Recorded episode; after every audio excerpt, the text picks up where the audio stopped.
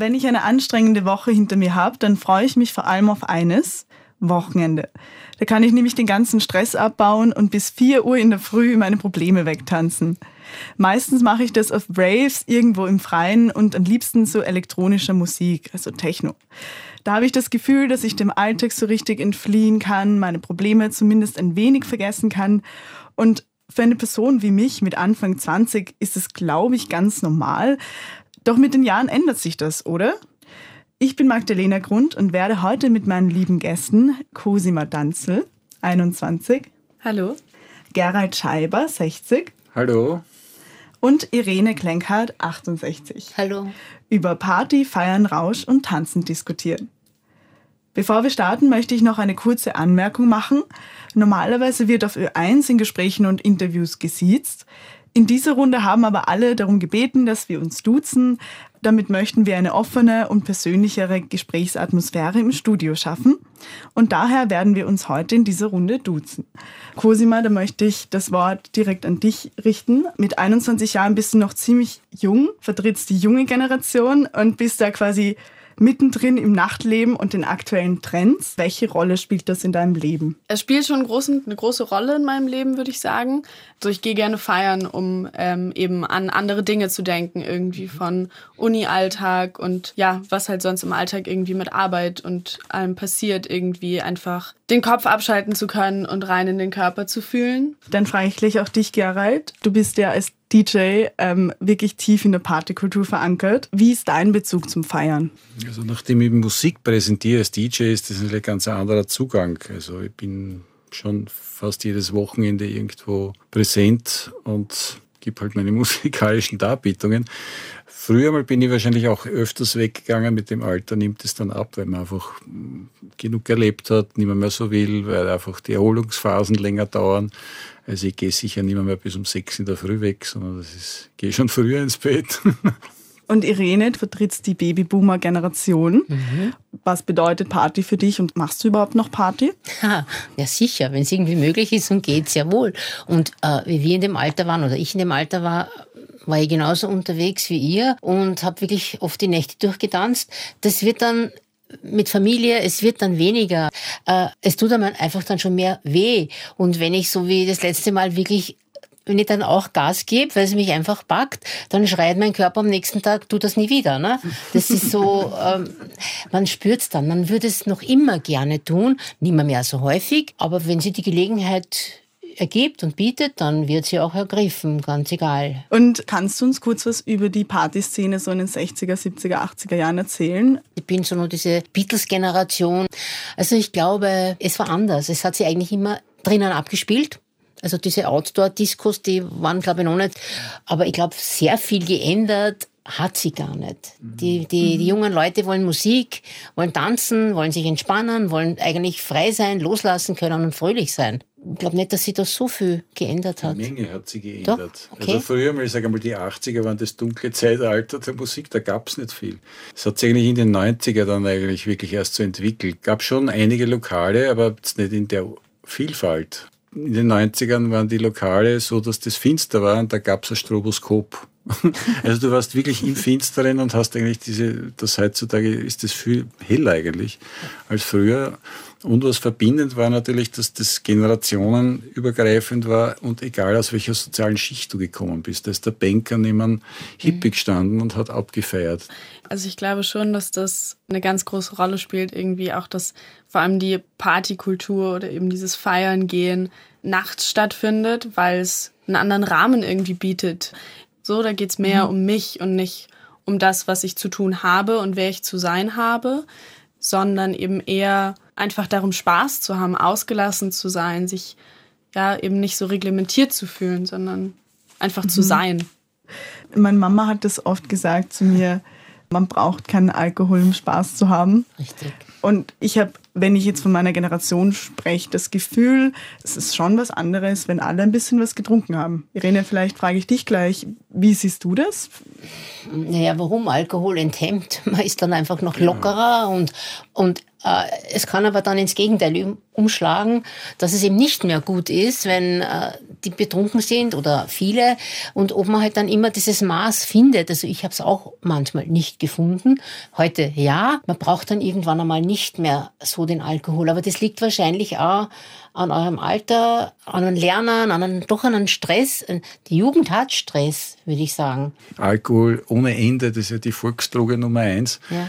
Also das entspannt natürlich die Leute und macht sie hemmungslos und dadurch gehen sie mehr aus sich heraus. Aber die, das Maß zu halten, dass man nicht zu viel trinkt ja. und dann drüber kippt, ja. das ist oft sehr schwer. Dann. Mhm. Gerade auch in der, in der Techno-Szene zum Beispiel ähm, ist für viele Leute sind Drogen und Rausch allgemein nicht wegzudenken. Wie denkt ihr ähm, über das Thema? Gehört das für euch dazu? Vielleicht Cosima? Also es gehört auf jeden Fall zur Partyszene, vor allem von der jungen Generation, gehören Drogen auf jeden Fall dazu. So, ich, ich verurteile das nicht. Ich finde es manchmal tragisch, also wenn ich irgendwie in einem Lokal bin und anderen Personen, alle, die mich irgendwie umgeben, wo ich einfach merke, die sind alle auf Drogen, das finde ich dann unangenehm, wo ich einfach merke, das ist, es fühlt sich fast wie schon so ein Muss an, wenn man feiern geht. Gerald, wie nimmst du das wahr? Also die Mengen, ich sage, die, die Arten der Drogen, die auf den Markt kommen, verblüffen immer wieder. Und das kriegt man natürlich mit. In 40 Jahren, es hat sich irgendwie verändert. Es gab einfach früher nicht diese Menge an unterschiedlichen Substanzen, was die Leute sich eigentlich selbst zumuten dabei. Wenn du dann auf eine Party gehst und bei Jackets dir die Liste anschaust, was die Leute so testen lassen und von 50 sind einfach 49 davon bedenklich Puh. und einer davon lebensgefährlich, weil Strychnin dabei ist und die Leute mhm. nehmen das ohne bedenkenlos, sind aber auf der anderen Seite, essen sie Bio und sind ganz gesund und sind aber eigentlich ihr eigenes Versuchslabor. Man weiß leider nicht, was da drinnen ist in vielen Dingen. Also das ist irgendwie natürlich schon gefährlich. Die, ja, dementsprechend gibt es ja da sehr viele Probleme dann bei den Leuten. Das passiert seit, ja, seitdem ich in der Partyszene bin, ist das ein Teil davon.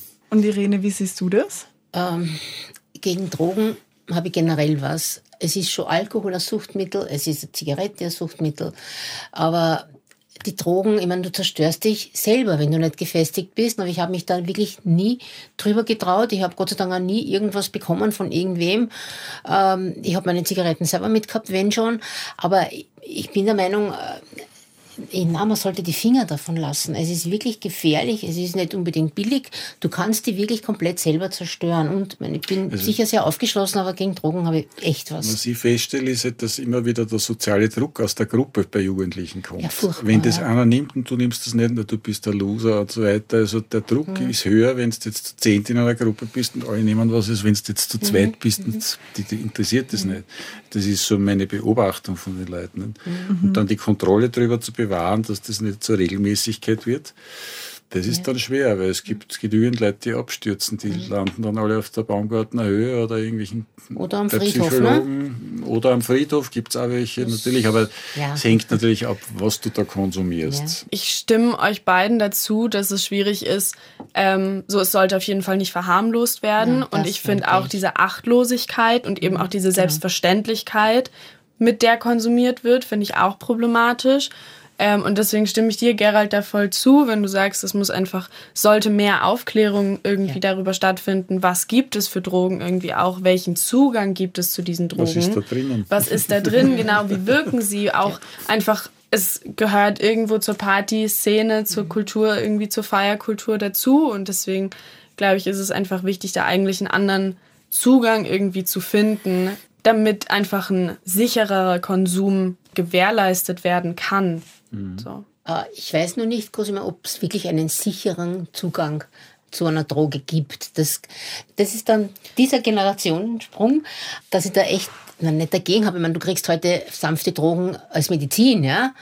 Aber wie du sagst, äh, die wollen sich halt günstigen Stoff besorgen und da achtet niemand drauf oder wenige drauf, was sie da zu sich nehmen, was drinnen ist. Ja, und das hat sich geändert zu früher, weil ja. so also da war Alkohol, Rauchen, alles okay, vielleicht einmal ein Joint, aber sonst Nur weniger. Erst ein bisschen später ist das dann Mit gekommen. Mit den 90ern ist das erst ja, explodiert. Ja. Da ist also Ecstasy da ist erfunden worden, das gegangen. war die Partydroge in den 90ern. Cosima Danzel, 21. Was ich eigentlich auch ganz wichtig finde, ist diese Stigmatisierung auch davon wegzunehmen. So, es wurde jetzt hier auch schon erwähnt, dieses, nur wenn man einmal Drogen nimmt, heißt das nicht, dass diese Person ihr Leben wegschmeißt und dass man, Nein, dass diese Person stimmt, irgendwie ja, keine Ziele mehr hat oder ambitionslos ja. ist oder irgendwie sich selbst nichts wert ist oder sowas. Das, das ist irgendwie ein Bild, was ich sehr viel auch irgendwie in ja. Gesprächen mit meinen Eltern oder auch Großeltern irgendwie kenne.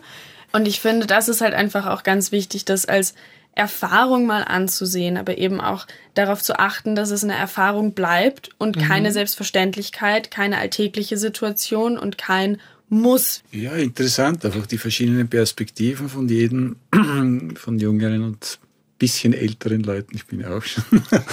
aber es ist auf jeden Fall äh, ja, spannend, wie, wie junge Personen das sehen und wie ältere sehen, die schon einfach sehr viel gefeiert haben und vielleicht dann nicht mehr so Gas geben wollen wie Jüngere. Es ist einfach das Alter verändert. Ja? Man ist vielleicht im Geist noch immer einigermaßen möchte man noch gerne und ist jung geblieben, aber es geht halt dann noch nicht mehr. Und in der Seniorendisco muss ich auch nicht gehen. das stimmt. Wenn man dann zum Beispiel als ältere Person weggeht, ist man umgeben von extrem vielen jungen Leuten. Und ja. du stehst dann als 50, 60-Jähriger ja. zwischen lauter 25-Jährigen Die schauen die dann an. Ja, aber es die ist schauen die dann Blicken an. Unsere Zeit war für mich so gesehen viel sicherer und wirklich frei. Wir konnten wirklich ohne Alkohol, wir haben es nicht leisten können, aber ohne Drogen, ohne allem wirklich abfeiern. Du musstest keine Angst haben beim Nachhausegehen, dass da wer was in, in, in, ins Glas gibt. Also, und das ja, war wieder das ist angenehm. Teil, also das sind alles Punkte, Irene, die du jetzt erwähnt hast, die ja. ganz automatisch, also das ja. ist Teil vom Feiern gehen für mich. So, das gehört da dazu. Das kann ich gar nicht wegdenken. Irgendwie. So, ich wünschte es, Richtig, aber es ist leider nicht der Fall. Mhm. Und dadurch ist natürlich auch irgendwie ja, haben wir, glaube ich, ein anderes, also wir als junge mhm. Generation irgendwie beim Feiern gehen, ein anderes Partyverhalten auch allgemein, weil wir an ganz andere Dinge denken Natürlich, müssen. Keine Frage. Auch irgendwie. Aber daher so. fehlt uns aber die Generation ein bisschen Verständnis, weil wir diese Erfahrung nicht ja. machen mussten. Ich glaube, da würde ich mir wünschen, irgendwie, ja. dass mehr Fragen kommen oder einfach mhm. eine Offenheit mhm. besteht. Wie ist denn dieses Party machen? Wie mhm. ist denn diese Kultur? Anstatt eine Verurteilung dafür, dass ja Drogen so ein Teil davon sein mhm. müssen irgendwie. Die Drogen sind genau. ja nicht genau. alles von diesen ganzen Party-Zyklus. Wenn man mhm. sich das gegenüber anschaut, gibt es ja viele schöne Dinge ja, oh, ja. ja, auf jeden Lieben, Fall. Wir sind leider am Ende. Ähm, ich bedanke mich ganz, ganz herzlich bei euch, liebe Irene, liebe Gerald und liebe Cosima, dass ihr heute da wart und für diesen netten Austausch. Dankeschön. Danke. Dankeschön.